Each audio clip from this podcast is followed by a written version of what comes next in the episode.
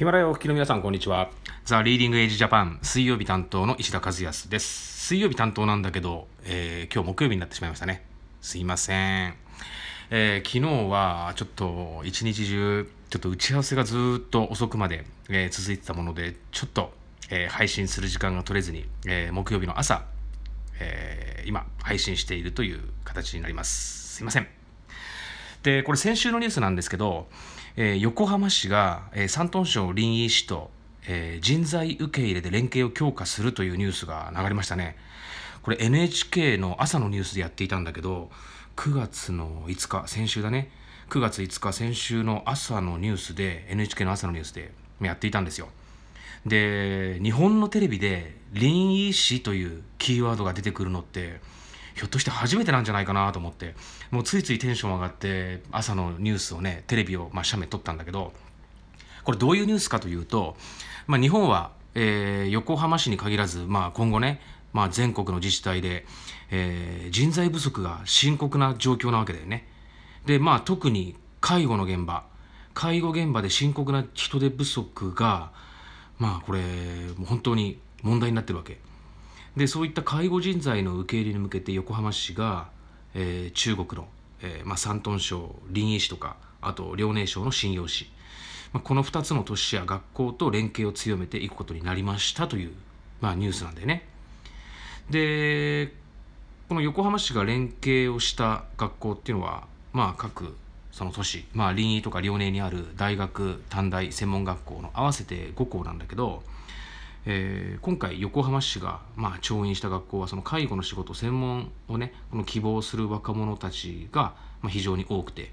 でそういった人たちを横浜市に推薦してで横浜市はこの中国、まあ、臨沂から訪れた若者たちが日本語学校に通えるという、まあ、そういった費用を横浜市が補助をしてで仕事紹介なども、まあ、無料で支援をするということなんでね。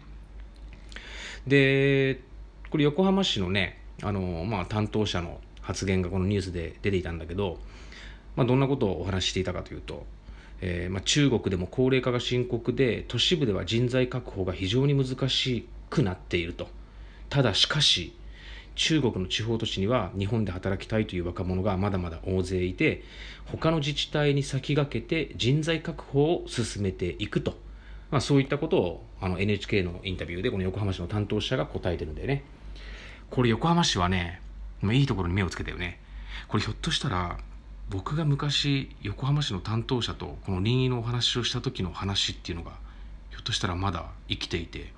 でそれでこの人材確保の面で臨沂市にアプローチをしていたんじゃないかなという気はするんですけどね。ひょっとしたら。これねあのまあ臨沂というところがどんな街かこのヒマラヤでも何度か配信しているけどまあ、人口が1100万人。臨沂市の人口が1100万人ね。これ市町村っていう行政単位でいくと人口1000万人以上の都市っていうのは中国に13都市あってで、まあ、その中の一つが山東省の臨沂市なんだよね1000万人以上の都市っていうのは、まあ、一級のメガ都市メガシティと呼ばれていて、まあ、北京上海広州、えー、重慶まあ、リーとかね、まあ、全部で13都市あるんだけど1000万人規模の都市っていうのは日本にはないんだよね。東京都って人口1400万人だけどそれは市じゃなくて都道府県という行政単位でしょ。都道府県の行政単位になると中国では省という単位になるんでね。だから山東省。でその山東省は人口が1億人。それに対して東京都は1400万人。で山東省の中の臨沂市が1100万人。これがまあ大体東京都若干下回る感じ。市町村でいうとまあ日本で一番多いのが東京23区特別区。23区全部取りまとめて人口900万人なんで、まあ、そこが日本一の、まあ、一応市町村という市区町村っていう、まあ、行政単位には当てはまるんだけど、まあ、23区全部束ねて900万人だからね。でそれに続く、まあ、横浜市大阪市名古屋市これがまあ300万人とか200万人でしょ。だから人口1100万人っていうのが、まあ、どれだけこの労働力人材が豊富かっていうことを物語っているよね。でなおかつ臨沂市の、えー、臨沂大学。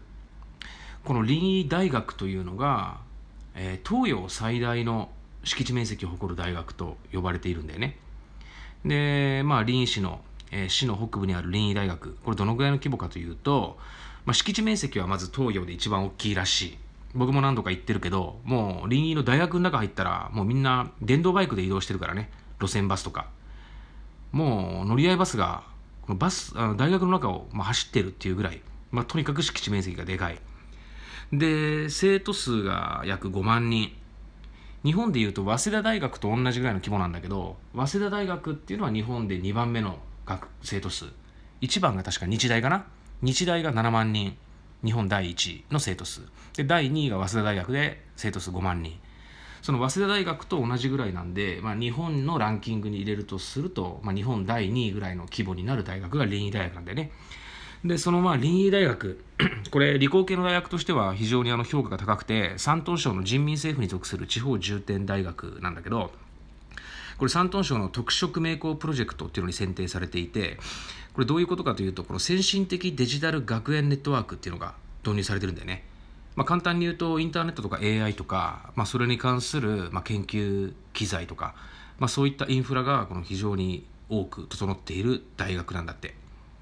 で学部がね、まあ、理工系が強いんだけど、まあ、どんな学部があるかっつったら、まあ、理学文学機械車両工学土木工学建築学、えー、自動化オートメーション電気工学で商学物流学。物流学っていうのがこれさすが倫理らしいね。国際物流都市だけあって。であと法学外国語学部科学工学、えー、資源開発環境学生命科学情報学メディア経済学教育学部美術学音楽学部体育学部マルクス主義学。教師教育学創業企業学薬学。がまあちょこれ全部言い出したらきりがないんだけどまあとにかくもうありとあらゆる学部を網羅していてこれ面白いのがねあのー、スポーツ体育学。これゴルフ場があるのよ。でっかいゴルフ場が。あのゴルフ打ちっぱなし練習場じゃないよ。ゴルフ場だよ。ゴルフ場があるんだよね。林大学の中に。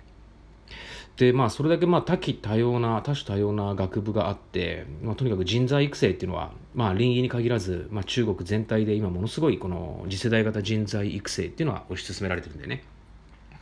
でそういう人たちが、まあ、介護人材を中心に日本にやってくるわけ。横浜市がこういうことやってるから。本当にこの人材豊富でしかも優秀な人材が揃っているのがこの山東省林医。で生徒数がさっき5万人って言ったのに対して専任教員数が大体2200人。非常にこの大きな規模な大学だよね。